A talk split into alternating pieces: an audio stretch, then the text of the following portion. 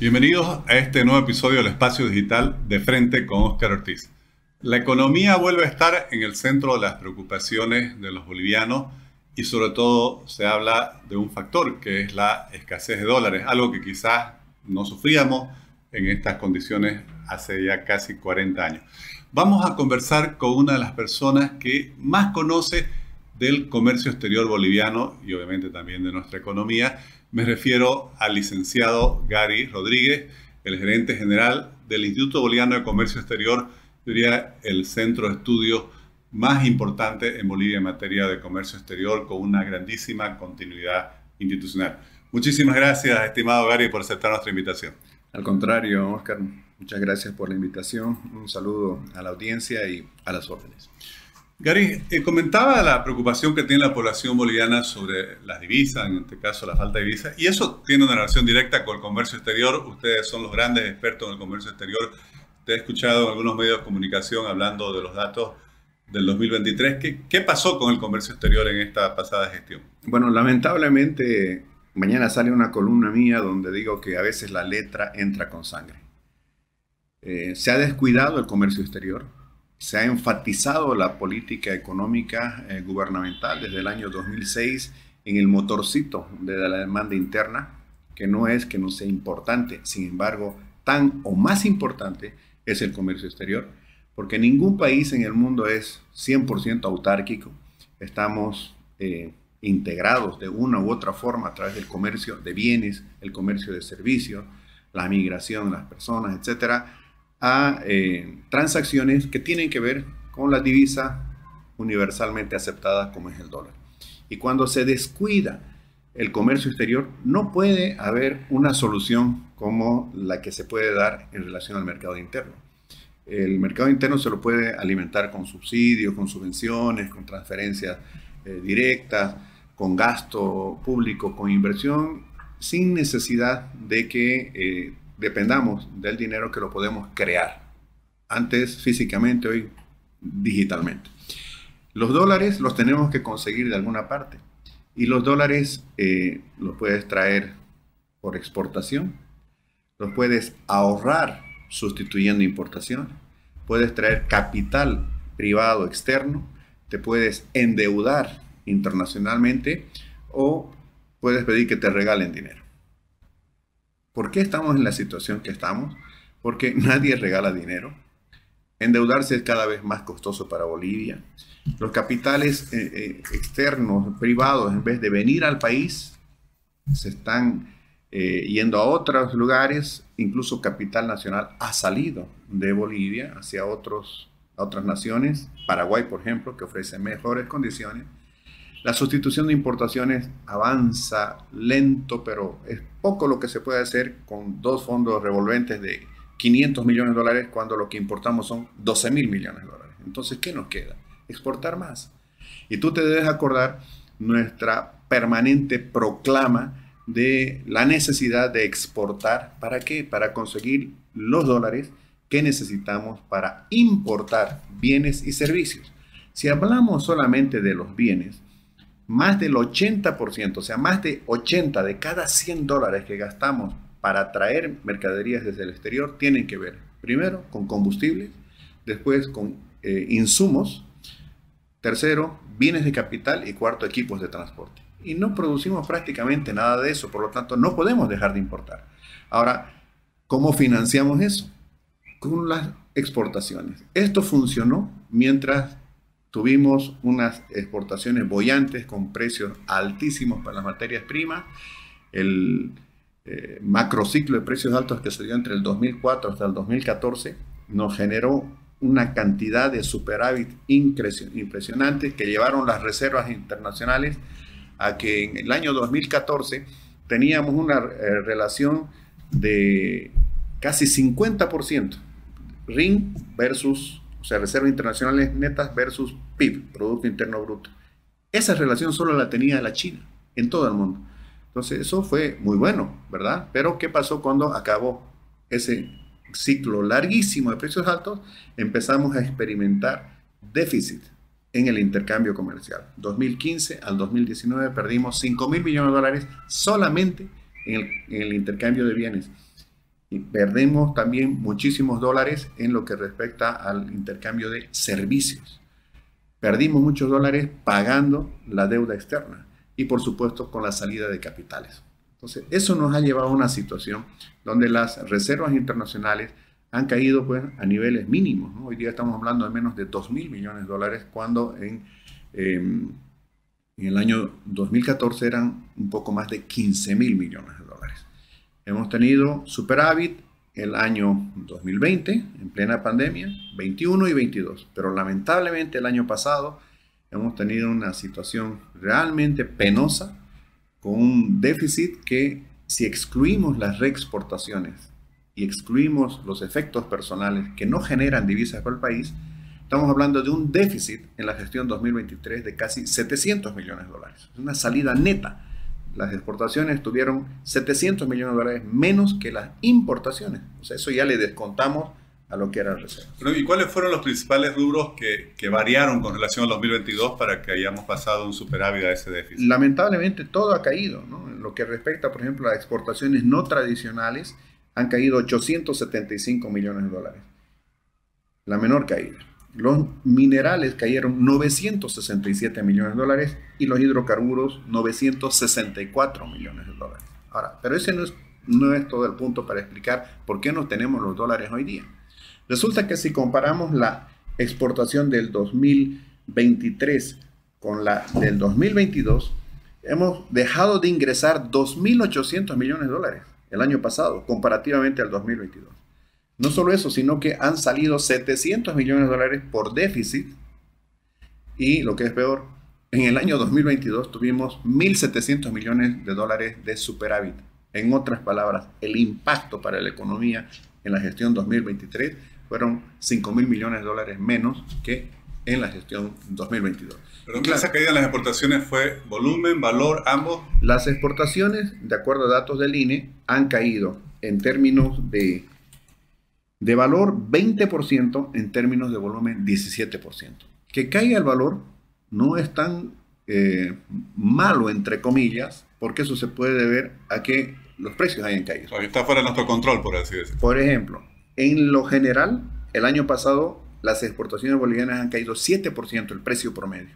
Las exportaciones no tradicionales 14% en su precio promedio. Y las exportaciones eh, no tradicionales, perdón, y las exportaciones tradicionales cayeron 3%. Entonces, donde nos tenemos que preocupar es cuando cae el volumen. Porque si cae el volumen puede significar varias cosas. Que producimos menos, que producimos igual, pero no pudimos sacar, de repente porque no somos competitivos, o que producimos más, pero recibimos menos. Entonces, o no exportamos. Y para eso hay una cantidad de explicaciones que se han dado en la gestión pasada. Por ejemplo, tres meses de la frontera en desaguadero bloqueada del lado peruano. No podíamos vender a Perú, no podíamos sacar productos por Perú, los, eh, puertos eh, hacia ultramar. Hemos tenido un problema en un puerto peruano, los minerales de San Cristóbal no podían salir con normalidad. Súmale eso los bloqueos internos, súmale eso la caída de precios. La, demanda internacional se resintió, China empezó a crecer menos, eh, proceso de recesión, procesos de inflación, la falta de una agenda público-privada que siempre le hemos demandado, los cupos que salieron tarde, bueno, esta es la tormenta perfecta que se ha... ¿Y con las importaciones cómo fue las cifras del 2023? Es excelente la pregunta porque ¿qué es lo que hemos visto en el 2023? Lección aprendida, me encantaría que alguien haga una tesis sobre esto, de ver cómo impacta el comercio exterior en una economía. Las exportaciones literalmente de la noche a la mañana se pueden caer, se pueden derrumbar de la noche a la mañana. Y eso lo vemos cuando las exportaciones del año pasado, reitero, han caído 20% en valor. 17% en volumen. Las importaciones cayeron 3% en valor y subieron 2% en volumen. ¿Eso qué quiere decir? Que si bien las exportaciones se pueden derrumbar de la noche a la mañana literalmente, una quinta parte, comparativamente al 2022, las importaciones no pueden caer de golpe. Porque esos bienes de capital, esos insumos, equipos de transporte, eh, combustibles, los necesitamos no solamente para producir, bienes y servicios en función del mercado interno o la exportación, sino también para vivir. Pongámonos a pensar por un momento qué pasaría si se deja de importar la cantidad de gasolina o diésel que eh, el año pasado ha significado casi 3 mil millones de dólares de gasto. O sea, para el sector productivo. No tendríamos eh, para, movilizarnos nosotros. Las máquinas no podrían funcionar, no se podría este, hacer con normalidad minería, el propio sector de hidrocarburos, el sector de construcción, etc. Por lo tanto, este es el tema que hay que reflexionar. ¿Cuán gravitante y cuán importante había sido el comercio exterior para un país y al interior del comercio exterior, más que la importación, la exportación para financiar lo que necesitamos para hacer mover este país? ¿Qué hacer frente a esta situación, Gary? Te doy el nombre de la columna de mañana. bueno, gracias por la primicia. Sí, Dios mediante. Saldrá eh, bajo el siguiente título. Exportar exportar, exportar hasta que nademos en dólares. Y hay un cuadrito que elaboramos en el IRSE, ¿no? que es muy gráfico. ¿Tú sabes cuánto estaba el dólar oficial en el año 2006 cuando empezó? Cuando empezó a gobernar el, el MAS. Con más de 8, ¿no? 808, ¿no? Pero resulta que en algún momento empieza a bajar de a poquito, poquito, poquito y se acelera una caída y luego se estabiliza, que es el 696 desde noviembre del año 2011. La pregunta es, ¿por qué cayó? Primero, ¿por qué subió? Porque teníamos déficit tras déficit. Y es claro, el tipo de cambio es un precio, es el macro precio más importante de toda economía. Es el precio de la divisa, es el precio del dólar que nos relaciona internacionalmente. Y si empieza a bajar el tomate, bueno, tú no vas al mercado, pero si empieza a bajar el precio del pollo, del queso en, el mercado, ¿qué pasa con su precio? Sube. Lo mismo pasa en el caso de la divisa. Cuando empiezas a, tener pérdida de reserva, cuando empieza a escasear el dólar, esto ha pasado allá en el año, en los principios de los años 2000, digamos, empezó a subir pero cuando llegó a un punto donde ya Bolivia empezó a generar superávit, o sea, la diferencia entre la exportación e importación nos dejaba márgenes importantes. Hemos tenido superávit de más de 2 mil millones, de más de 3 mil millones de dólares por año. Entonces, esa abundancia de dólares, como la abundancia de los tomates en el mercado, hizo que baje su precio y fue que bajó el tipo de cambio. Entonces, la, la situación aquí, para volver a la normalidad, es exportar más. No vamos a pretender importar menos, porque otra vez lo digo, más del 80% de lo que importamos en realidad lo necesitamos para seguir yendo para adelante.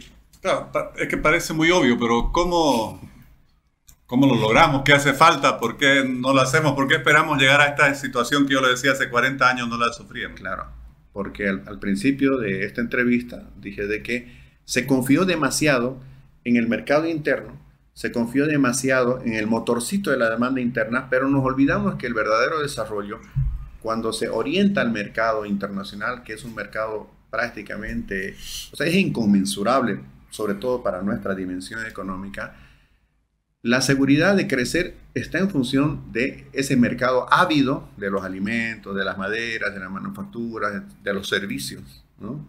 El turismo, por ejemplo, una exportación, una forma de exportación si se enfocan las políticas en función de aquello, no, no estaríamos pasando por esta situación hoy día de escasez de dólares. ¿Por qué el dólar está eh, hoy día escaso? Por lo que he dicho. Hemos perdido 2.800 millones de dólares de que entren el año pasado. Han salido 700 millones de dólares por el déficit comercial y encima de eso no hemos repetido el superávit de los 1.700 millones del 2022. Entonces, es claro que si disminuye la cantidad de las divisas, va a subir su precio y eso se hace un círculo vicioso, porque al final del día, hoy día, tenemos que importar más caro, ¿no es cierto? Porque el dólar está más caro. Y si importamos más caro, vamos a tener el insumo, eh, vamos a tener el, bien de consumo directo o indirecto más caro y eso va a terminar inflacionando la economía y castigando al consumidor. Entonces, puede ser algo que parezca tan obvio, ¿verdad? Y lo es, pero claro, cuando la ideología perjudica ¿no? a la racionalidad, a la lógica, a la ciencia, a la teoría, entonces se dan situaciones como esta donde se privilegió un ala que era el del mercado interno pero se olvidó de esta otra ala que es vital para que ese mercado interno incluso pueda funcionar. Cari, en las últimas horas se ha suscrito un denominado acuerdo económico, productivo y empresarial entre el gobierno nacional y el empresariado boliviano.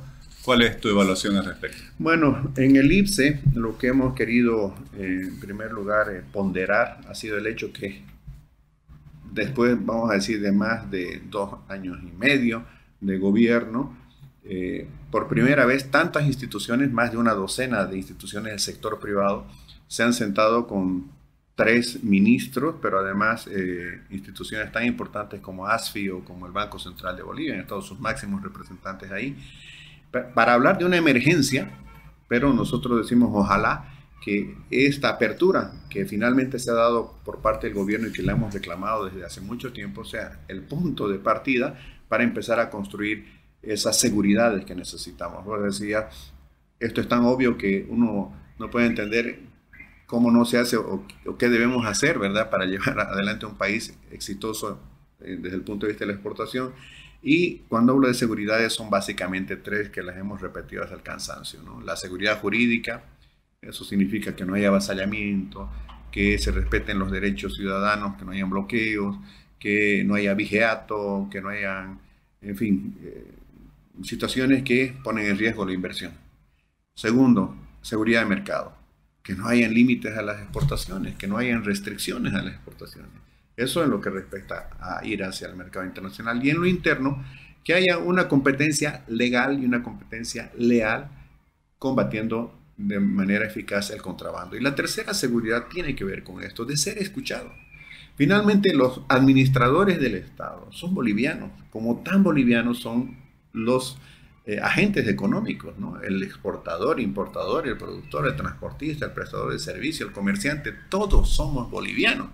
Y hasta donde yo tengo entendido, el servidor público debe hacer eso, digamos, servir a la sociedad. Y en esta sociedad tenemos gente que está ávida, que está con ganas de seguir arriesgando, invirtiendo, apostando por este país para generar este empleo, para generar ingresos, para pagar impuestos, para crear eh, riqueza, traer divisas por exportación y ahorrar divisas por sustitución de importación. A eso se resume y así de sencillo debería ser todo, donde hayan dos eh, roles por cumplir. El Estado en la facilitación, dar las seguridades para que este otro sector, el sector empresarial, tenga su rol de generar riqueza a través de la inversión, la producción, la exportación y sustitución de importación. Con relación a ese convenio, eh, bueno, hay medidas que, como decía, eh, marcan, por lo menos parecen dar una señal distinta de cosas que el gobierno se había negado durante mucho tiempo a cambiar. Pero ¿qué, qué extrañas todavía? ¿Qué, ¿Qué, faltaría para poder realmente ir hacia el fondo de, de la solución de los problemas? Nos falta unificar la visión. ¿no? Porque lamentablemente tenemos dos visiones que están todavía contrapuestas. El modelo que está llevando adelante el gobierno, respaldado por un electorado, eso no hay, que, no hay cómo discutirlo. 55.5% creo que fue la votación del actual mandatario y del anterior era como 53.7 si no me equivoco. Entonces hay mucha gente que cree que el Estado es el que tiene que hacer las cosas. Pero en el tiempo se está demostrando que no había sido el Estado solamente, sino principalmente el sector privado.